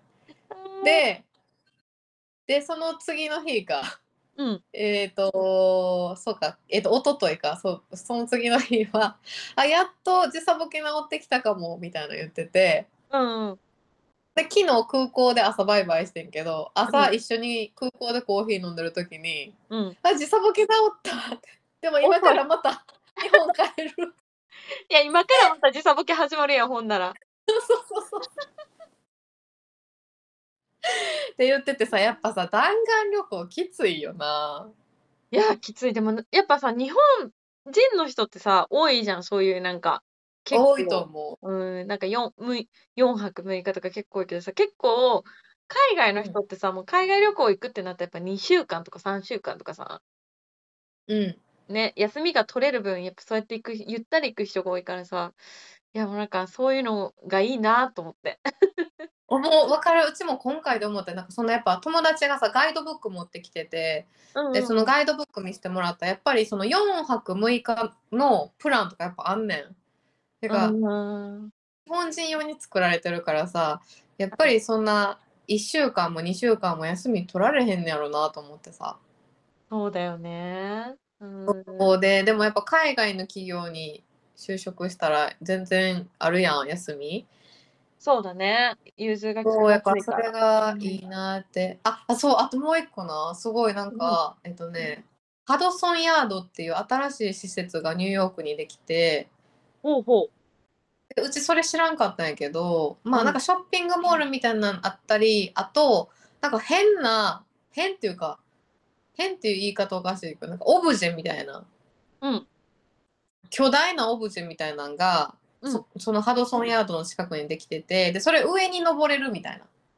あの、普通にビルの高ぐらいあるんやけどうんうん。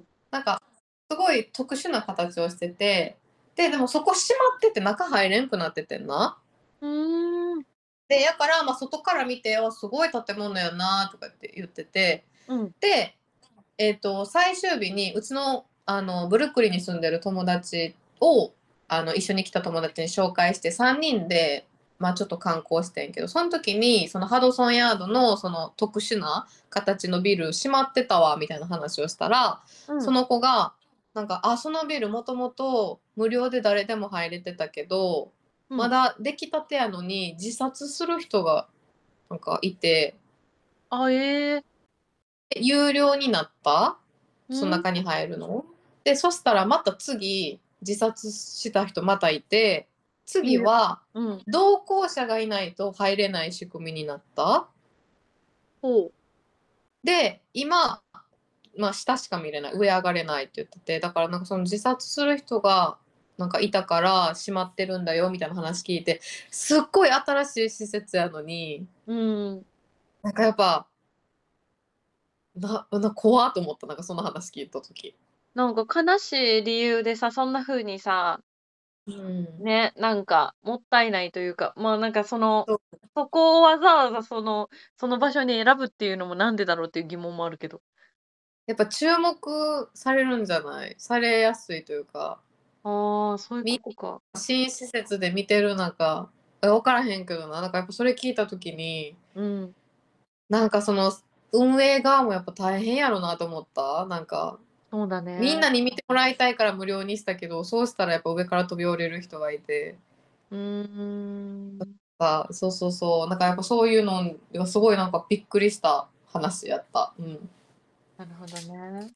そんな感じのニューヨークトリップでしたすごいね、本当に前回と全くまた違うニューヨーク。いいですね。羨ましい違う。感じやった。うん、また行きたいけど、次はちょっともっとお金に余裕できてから 行きたいかな。次回は双方で。双方で買い物して。はい。ぜひまたそのバージョンも楽しみにしております。はい、ありがとうございます。ありがとうございました。はい。では次、私、27の、えっ、と、今週のカルチャーショックなんですけど、はいまあちょっと、ずーっとここ2、3回のエピソードで引き続きで申し上げないんですが、私のおうち事情なんですけど、うん、うんはい、うんよ。ようやく、あの、お家が決まりました。よかった。はーい。あのありがとうございます。あの、前回のエピソードで、あの、明日もう一軒見に行くんだよねって言ってたと思うんですけど、そのうん物件に決まったんですよ。あ、よかったねそ。うなんです。素で。あのそっちの方が気に入ってるかもみたいな言ってなかった？なんかそっちの方が気になるかも。そうなんです。っていうのは、今回うん決めた物件が、あの、マンションじゃなくて、まあ、日本でいうマンション、えー海外でいうアパートメントではなく、一軒家なんですよね。ああ、でも彼なんか一軒家がいいみたいな感そうじじゃなかっそうそう。だから、うんパートナーはもう内見に行って、もう一目でここがいいってなっちゃって、で、た。うん結構築浅なんですよ。まだ建って5年とかの一軒家。5年は言い過ぎかな。うんうん。いや、5、5、6年の一軒家で、だから、うん。やっぱりその、た、建具が、やっぱと新築な分新しいから、まあ、新築まではいかないけど、うん。築安な分新しいから、その、例えばドアとかお風呂場とかがすごく背が高くて、私のパートナーでもかなり高さに余裕があって、うんうん今まで見てきたマンションとか、日本のマンションとかそういうアパートみたいなところとか、メゾネットもそうですけど、どっかしら一箇所こうか、かがまなきゃいけない、パートナーがかがまなきゃいけなかったり、お風呂も指一本しか空いてません、二本しか空いてませんみたいな感じだったんだけど、今回行ったところは、初めてお風呂場が多分手のひら分、一個分ぐらいは高さが余裕がある。よかった。うん。そうそう、し、他も全部スペースが結構あってよかったので、うんで、まあ、建物も新しいし、お風呂場も結構大きくて、で、まあ、一軒家なんですけど、駐車場スペースが2台分ついてくる？うんうんでうん。、その、まあ、私たちは車1台しかないんですけど、やっぱり地元に帰ってきたってことって、まあ、どこに住むにも多分親がしょっちゅう来るだろうから、なんか、とか、まあ、うんうん友達も来るとしたら多分車で来るだろうなっていうのがあって、あの、まあ、なんか駐車場スペースが1台しかないのちょっと困るなってずっと思ってたんですよ。だから2台あるののもいいなって思ってたわけです。はいはいはい。うんうん。で、あのー家としてはすごい気に入ってるし、あのー駅ち、割と駅近で駅から10分ぐらいうん。で歩いて行けるようなエリアで、ああ、じゃあ、いいね。うん。そうなんです。ちょっと線路が近いんでちょっとうるさいんですけど、うん そうそう。でも結局、その、住むことに決めたエリアが、もともとその、今私岐阜県に住んでいて、で、まあ、うん。名古屋まで、まあ、仕事で通勤しようと思ったら通勤できる県内なんですよね。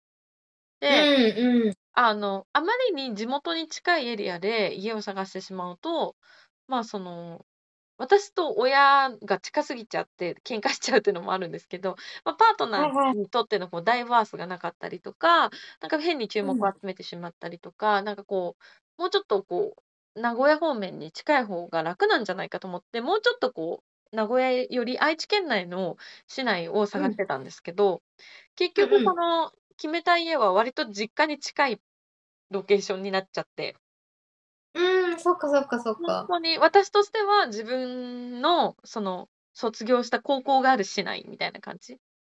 ああ、なるほどね。そうなんですよ。だから、まあなんかうんちょっと家が決まって嬉しいのもあるんですけど、やっぱこう、うん。自分の過去のトラウマとこう、これからより向き合っていかなきゃいけない日々が始まりそうだなっていううん。ところで、まあいろいろ確しんかに。本当に逡巡する思いがあるというか。うんうんうん。まあでも家自体はすごい気に入ってるんで、これからちょっとずつ、あのーこう家の中のね、家具とか用意し、こう準備していくのちょっと楽しみだなと思ってるんですけど、で、うん。まあなんかその前のエピソードでもう一個前に申し込んだ物件が不承認になってしまったっていう話をしたと思うんですけど、うん。多分その物件は大家さんが個人の方だったんですよ。はいはいはい。で、今回のやつは、その、まあ多分個人の方ではあるんだけど、多分会社名義にされてて、うん、なるほど。より多分ビジネスライクに不動産を経営してらっしゃる感じ。うんうんだから、うんそ。の田舎の方だから外国人、えー嫌だなみたいなゼノフォビアみたいな人だったらどうしようと思ってたんだけど、割とそんなことなくて、多分そのオーナーさんの名義の会社で、多分市内にいくつか同じような一軒を持ってて、うん。全部出してるっぽかったんで、だから、だからより、この、まあ、日本人が申し込み者で、まあ、配偶者が外国人の分には全然いいですよ、みたいな感じで受けてもらえて。うん、なるほどね。だからそこは良かったかなと思ったんですけど、まあ、カルチャーショックとしてはもう相変わらず、あの、同じような逆カルチャーショックで申し訳ないんですけど、今回そのお願いした不動産屋さんが、まあ、割と地元では老舗の不動産屋さんなんですけど、書類がやっぱりハンコだったんですよ。おお。ハンコがいります。って言われて、なんかその、認め印じゃないハンコがいりますみたいな。うんうん。で、今、市役所でも正直ハンコいらないんですよね。ハンコ確かにうち最後に使ったのいつやろって今考えたけど、そうそうそう忘れた。ったとか。うん。一応、ハンコって残ってるけど、その市役所で例えば、戸籍謄本取り寄せたいとか、何か転入届出しますとか、年金の手続きしますとか、とかそういう時にハンコってもう一切いらなくなったんですけど、その、うん。うん。今回、その不動産の契約するのに、なんかわ割り印をしてとか、ここにハンコをしてとか、もうとにかく何個もハンコをしてやったんですよね。なるほどね。すごいオールドスタイルでやってて、もうなんかそれがパートナーから見るとすごい不思議だったみたいで。はいはいはいはい。そうよな、確かに。で、あともう一個あったのが、もうほんとすっごいたい今まだ最中なんですけど、今ちょっと水道うん。の回線線を開けるのうんうんうに、ん。今すごい手こずっていて、っていうのは、その、なんか不動産会社の方から、その、ちゃんとしたその、なんていうんですかね、引き継ぎがなかったというかうんうん。ま、私がそのお願いしたとこって仲介業者なんですけど、その仲介業者の人からは、その水道の線が、その、もうすでに閉線し閉まってるか、もしうん。くはそのオーナーさんの会社の名前になってるかどっちかに今なってて、オーナーさんの会。社になってるんだったら名義変更してくださいねって言われたんですよ。で、それは市役所の水道課に自分で電話して確認してくださいって言われたんですね。で、ん。その確認の電話をしたんですよ。で、そしうん。たら、その閉線閉まってはないです。おあの、その、おそらくオーナーさんと思われる方のお名前になってるんですけど、私が伝えた社名と、その実際に契約されてる社名が違いますって言われたの。うんだから。名義変更できませんって言われて、あ、うん。なるほどと思って一回電話切って、もう一回仲介業者の方に電話して事情を説明して、オーナーさんに契約している方の会社の名前を聞いてうんで、うんうん。それでもう一回市役所の方に電話して、じあの、こういう会社で合ってますか？名義変更できますか？って言ったら、なんかあの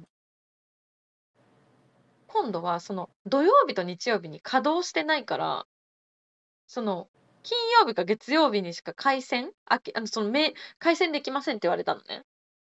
で、名義。変更だけだから回線必要ないんじゃないですかって言ったんですけど、うんその名義うん。変更でもその一応そのなんか手続き、メーターを読み取る手続きがあるからって言われて、だからその入。居日よりも前に水道の契約をしなきゃいけなくなっちゃったんですよ。なるほどね。そうそうそう。で、それでなんか、で、そしたら今度その、ん元の契約者であるそのオーナーさんの会社名の住所と電話番号もいりますって言われて、いや、それは知らんがなと。今もう一回それを仲介業者に問い合わせてる状態なんですけど、いや、このうん。状況ってなんで生まれてるのって言ったらさ、まず仲介業者がその市にもう何年もある仲介業者なんだから、まずこの市は土日に作業しないってことを知っておくべきだし、その、う今オーナーん。さんがどの社名多分オーナーさんがその社名をいくつか持ってるんだよね。その、不動うんうんうん。産として契約してる社名と、多分管理会社として運営してる社名を分けてらっしゃってて、で、その管うん。理会社の管理の部分を仲介業者に委託してる状態なんだけど、でもその管理会社の名前で水道とかを契約してたんだと思うの。これはなるほどね。そう、だからそこのうん。社名が違ってて、その、その社名をなぜ事前に教えないのかとかさ、なんかもう、とにかうん。くなんか手際が悪すぎたから、もう先うん。ほどなんかそのメールで、あの、これ、今回こういうことに至った経緯みたいなのをブワーって書いて、こういうことがあったので、うんうん。今後の入居者様のためにも情報共有しておきますからね、みたいな感じで、一応苦言は呈したんだけど。で、うんそれで、ま、うんうん。一番カルチャーショックだったポイントは、その、ま、最終的にその、私がこういう社名ですよねって話した時に、あ、それでじゃあ名義変更できますんでってなって、で、申し込みはファックスでお願いしますって言われたのね。うん。で、もうほんと、またと思って、ほんと正気ですかと思ったわけ。そうやね、確か正に。気ですかと思って。まだなんか逆に100歩譲って、なんか、本人に来てもらってかか書いてもらわなきゃいけないですの方がまだ分かると思った。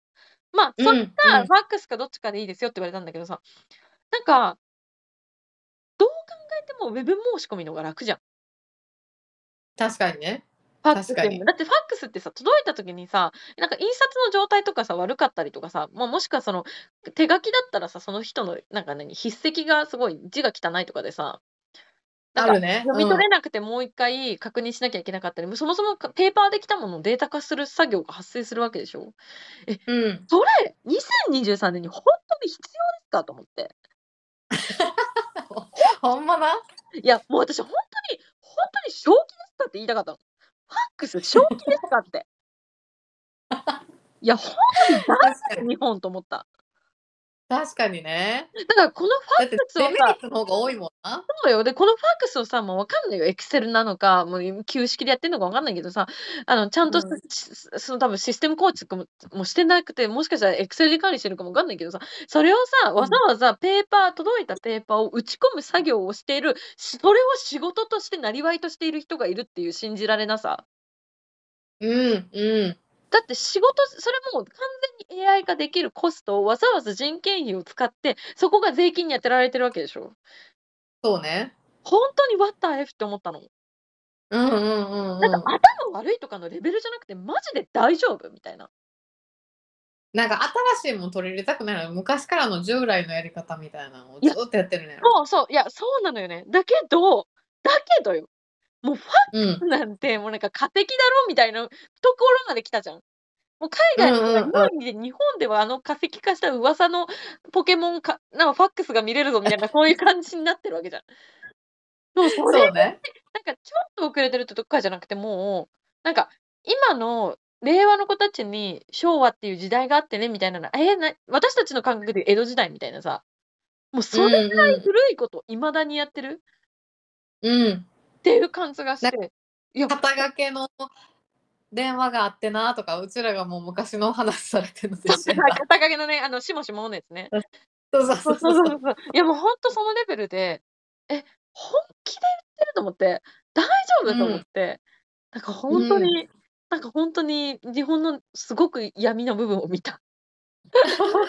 と思った。まあ、それが一個ね、大きいカルチャーショックだったのと、いやカルチャーショックよ、それは。あとまあ、もうとにかくだからそれで家が決まって、入居日も決まったので、それに迎えてまうん。あそういう電気、ガス、水道の回線とか開通の手続きだったりとか、まああとは今回賃貸なので、あの、家財保険とかに入んなきゃいけなかったり、あとはその保証会社さんからその、保証会社さん経由で今回家賃の引き落としが始まるので、そこの手続きだったりとかもしなきゃいけないし、あとは一番今ちょっと大変なのがインターネットはいはい。の契約を今するのがすっごい大変で、なんでかっていうと、まどんな会社でもよかったんだけど、パートナーがやっぱりすごくこだわるんですよね、インターネットに。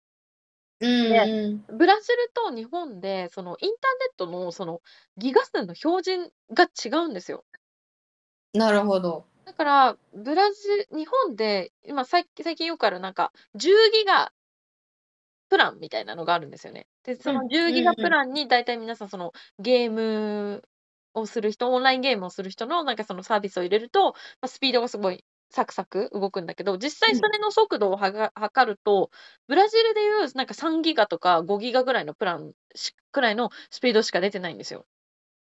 はあ、なるほどね。そう、だからそこのトリックもあって、すごくややこしかったから、まあ、ここはもうパートナーに任せてすごい調べさせて、で、まあ、結うんうん局その10ギガプランをやってる会社さんで申し込みをしてっていう感じだったんだけど、まあ、それもなんか、どの代理店で申し込むのがいいのかとかも全部調べたりとか、とにかくペーパー、ペーパー、ペーパー、ペーパーだから、あのー疲れてる。疲れるよ、そりゃ。こういうの一番しんどいよな。なんか、それ比べるとなんか海外ってめっちゃ楽よなって思う。ほんとそう。だからもっとシンプルじゃん。で、それでさ、今日またあったのがさ、あの、うん楽天銀行さんを申し込んだんですよ。パートナーの口座を開設するのに。はいはいはい。そしたら、その、結局、お祈りメールが届いて、おう口座開設不可ですって届いた。え、え、なんで？え、わかんない。理由は何も記載されてなくて、とにかく厳正なしる審査審査の結果、口座開設をお受けすることができないこととなりましたみたいな、よくわかんない文章が届いて。まあ、わかんない。その、いろいろね、情報入力するところがあったから、そのパートナーが今回ね、今、日本では自分のその、職業が決まってないっていうのもあるし、うん、だからわかんないけどさ、でもさ、こんな感じでさ、もしさ、日本に来てさ、口座開けなかったらさ、うん。仕事見つけられないじゃん。てか、家決められないじゃん、外国人の人さ、日本に来て口座開きたいです、住所がないんで口座開けませんとか言われて、まだパートナーの場合はいいよ、住所があるから。でもさ、住所が決まってない外国人の人がさ、日本に来てさ、銀行に行きました、口座やりたいです、あ、住所がないのでダメです。で、家借りに行きました、え、あの、口座がないのでダメです。って言われる、そのさ、何？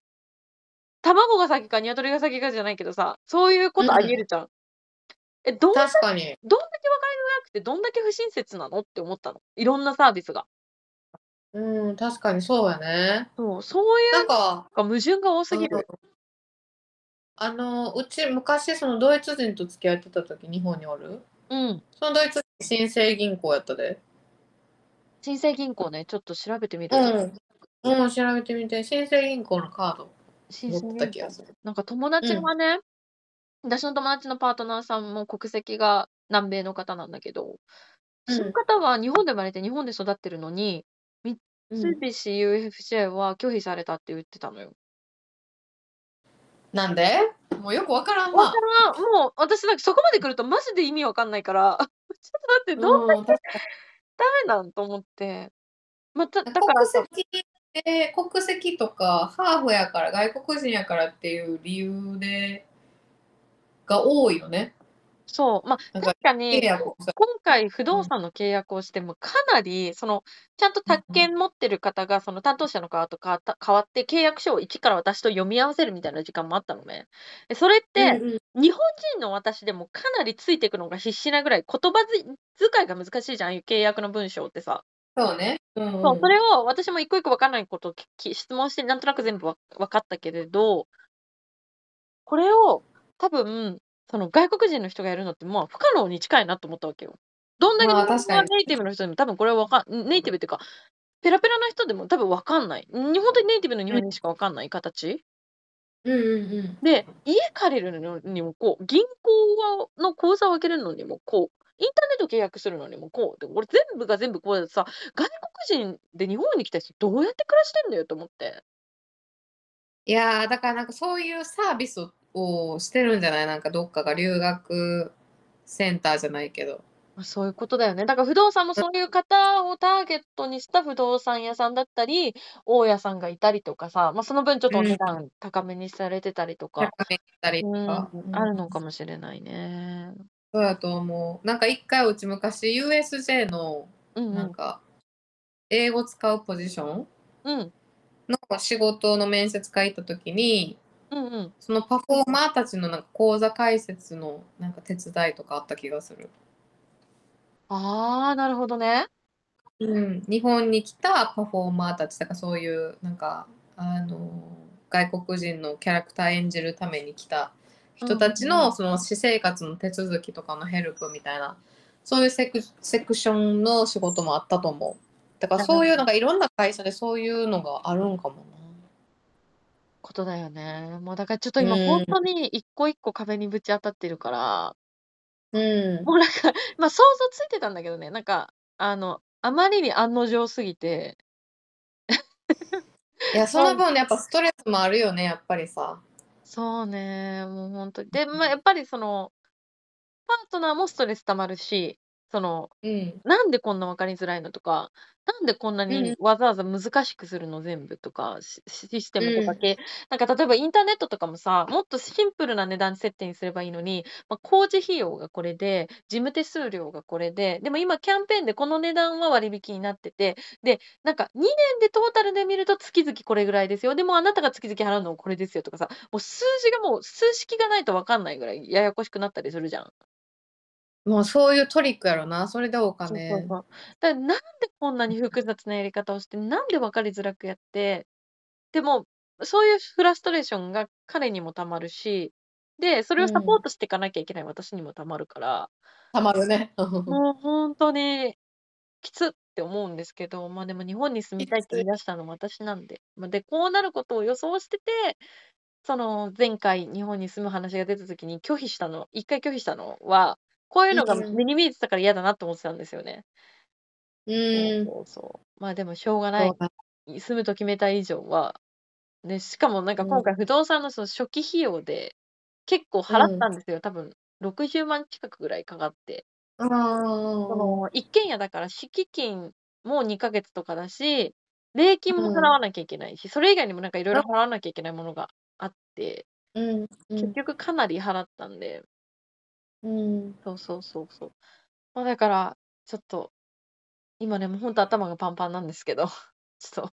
そうやんな。お出ていこうかな。もう一気に増えてさ。そう、もう早く落ち着きたいですね、でも。そうやね。でもなんか、あの、家のもん買いに行ったりとかするときは楽しそそう、でイもそれも、なんかやっぱ、価値観のまあ、そのパートナーはセカンドハンドのものを買いたい。私は、う。うん。ここは新品がいいとか、まあ、いろいろいろその辺の兼ね合いもあって、で、結局、なんか、セカンドハンドのもの、そのユーズののものとか、リユースのものとかを探すと、結構やっぱメルカリとかで出てくるんだけど、結局それもさ、全部私が一回うん。問い合わせて、まあ、例えば、発送が大丈夫かとか、値段交渉とか、うんそういうのもやらなきゃいけないじゃないですか。うんうんうんうん。マジでめんどで、それはなんか、じゃあ誰がどうやって設置するのとか、そういうところで買った場合に。で、もし例えば家電量販店で購入した場合に、それってもう多分全部、その設置費用までついてくるっていうか、そういうところね。うんうんうん。だから私はある程度お金を出しても値段、楽を取りたいけれど、パートナーは、え、自分たちでできるんだったらそこは節約したいってなってる。うん、なるほどね。まあ、そういうところの違いもあって、なんか、結局、まあ、節約したい気持ちは私も一緒なんで、やるんですけど、その分やっぱ労力が、きょこう、目に見えて私にだけ負担が増えていく。倍々うん減でうん。増えていく感じが、うんちょっとやっぱきついなと思ってる。そうやんな。確かにな。まあ、まだかね、お、親が近くに住むから助けてもらえるし、その、なんだろう、完全に周りに、にこう、助けを求められないっていう状況ではないので、まだその部分はいいんですけど、まあ、で、そんな中、パートナーがなんか、自分のオフィス用の椅子、なんか8万5千円ぐらいする椅子買って。も。う、もう、もうムカついたから同じの買おうって思ってる。が逆に、最高なんかムカつくと思って、もう同じの買ってやると思って今思ってる。そうやな。確かにな。イーブンでいきたいよね。身分でいこうと思います。はい。まあ、ごめんなさいちょっと。ちょっと今、いろんなことが頭の中に、こう、花火のようにパンパンパンパンパンパンパン、こう、ね、花開いてる状態だから、あれなんうんですけど、うん。はい。まあ、頑張ります。また皆さん、ぜひ私えー、のもう頑張って、はいでもほんま、これからほんまにいろんな逆カルチャーショックがあるやろな、この1年。ありそうん。ありそうそうやね。でもそれってさ、なんか外国人のパートナーがおるからこそやん。うちらが日本で日本に住んで、日本人で日本に住んでた時には気づかんかったこととか、どんどんどんどん目についていくんやろな。みんなだわな。う。そうね。今、だから、こう、うん冒頭のところでは割と、こう、ポジティブな部分。私が知らなかった日本のポジティブな部分。で、今、このカルチャーショックの部分で割とネガティブな部分を話したけど、まあ、ここれがね、まあ、ちょっとでもポジティブな部分の割合が増えていくような、こう、生き方というか、生活のルーティンを自分が持たなきゃいけないなと思ってる。そうね、そうね。はい。まあ、そんな感じでございました。はーい。まあ、ありがとうまた今後もね、いろいろシェアしてほしい。初めて聞くことばっかり。うん。そうなのよ。私もそう思う。初めてのことばっかり。うん。はうん。まあ、またよろしくお願いします。ありがとう。ありがとうございました。では、ありがとうございます次ですね。映画ライタートキエスによるおすすめ映画紹介。このコーナーでは映画ライターである私とケースが独断と偏見によるおすすめ映画についてご紹介していきます。お願いします。はい、えっと今回ご紹介するのはなんか前なんかハプニングっていうタイトルのエムナイト・シャマラン監督の映画紹介したと思うんですけど、はいはいはいはい。なんか最近うちの中で彼のなんか作品を見直そうみたいな感じになってて。なるほど。時間があるとなんか見直して昔見てやっぱどどうやったっけどんな感じやったっけってやっぱ思い出されへん映画とかもたくさん出てきてさなるほどね。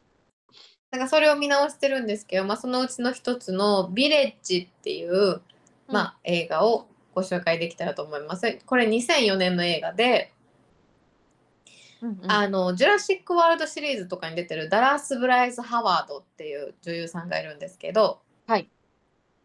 あのバックドラフトとかのロン・ハワード監督の娘さんあ、そうなんだ。でそうそうそうでこの彼女が新人女優だった頃に主役に大抜擢されてで盲目の少女を演じたっていう作品なんですけど、はい。まあ、これ結構私は好きなストーリーやったけど、まあ、これも結構賛否両論があった作品です。でうん、えっ、とまあ盲目の少女アイビーこれダラス・ブライス・ハワードが演じてるアイビー。このアイビーが暮らす小さな村では、まあ、医療が発達うん。してなくって、で小さい子供が亡くなってしまうことが起きちゃうんですね。で、うんうん。そこで村で最も勇敢な青年これルシウスって言うんですけどこれホアキン・フェニックスジョーカーのホアキン・フェニックスが演じててこのルシウスはその村を囲む森を抜けて町に行って薬を持ち帰りたいっていうのをその村の年長者たちに、まあ、許可を求めに行くんですけど、うん。まあ、その許可はなんか却下さなんかされちゃう？そのリクエストは却下されちゃう？なぜならその年長者たちによるとその森、ま、村を囲む森には恐ろしい怪物が住んでいるからうんっていう理由だった。でその年長者たちはその必死にその怪物から村人たちを守っていたっていう感じなんですけどうんでもなんかそのルシウスはいやこの村なんかすごいいろんなことが秘密にされてるうんなんか秘密がすごい隠されてる村やみたいな感じで不信感を募らしていくんですね。なるほどね。でまあそんな中ちょっとある事件が起きてルシウスが重傷を負ってしまったことから、うん。まあ、そのルシウスのことを好きになってたアイビーアイビーめっちゃルシウスのこと大好きみたいな感じやねんけどそのアイビーがルシウスを救うために恐ろしい森を抜けて薬をなんか町から持って帰ることを決意するっていう話なんですけど、はい。まあ、そのアイビーが暮らすその村の世界うん。と、年年長者たちが持つ恐怖みたいなのを元にそれを元にされてるなんか描かれた本作。まあ緊張感のあるサスペンススリラーにはなってるんですけど、うん。まあこの本作そのすごいのがやっぱそのブラスダラブライス・ダラス・ハワードとか、うん。ホアキン・フェニックスの他にもエイドリアン・ブロディとかシガーニー・ウィーバーとか結構実力派俳優が結構出ててすごいね。うん。そうでやっぱその人たちの演技によって物語の緊張感がめっちゃ高まってるのが、まあ、見どころなんか常になんかハラハラドキドキを楽しめるっていう感じうん。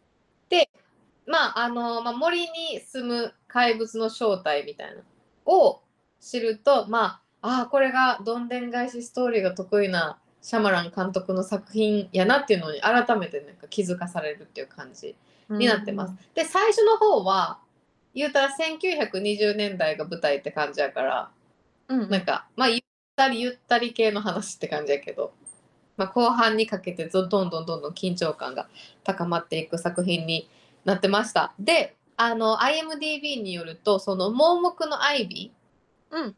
ーを演やっぱ盲目の少女を演じるってすごい大変やんか。でね。まあそのうん杖をなんか使ってるんやけど、劇うん劇中で。うんでこれを杖を作ったのがそのルシウス演じたホアキン・フェニックスうんだったそうなんです。そのホアキンがそのアイビー演じる、えー、とブライス・ダラス・ハワードのためにあの杖を作ってあげる。でその2人の純愛っていうのなんか本作でもすごい描かれてるんですけどうん。絶対この杖作ってあげるとかもそういうのも、まあ、役作りの一環やったんかなと思って。なんかそのほっこりエピソードは結構なんか心ときめいたというか。なるほど。そういう裏話もある作品なんですね。そうそうそうそう。まあまあ、スリラー。サスペンススリラー好きな方におすすめっていう感じです。タイトル言った？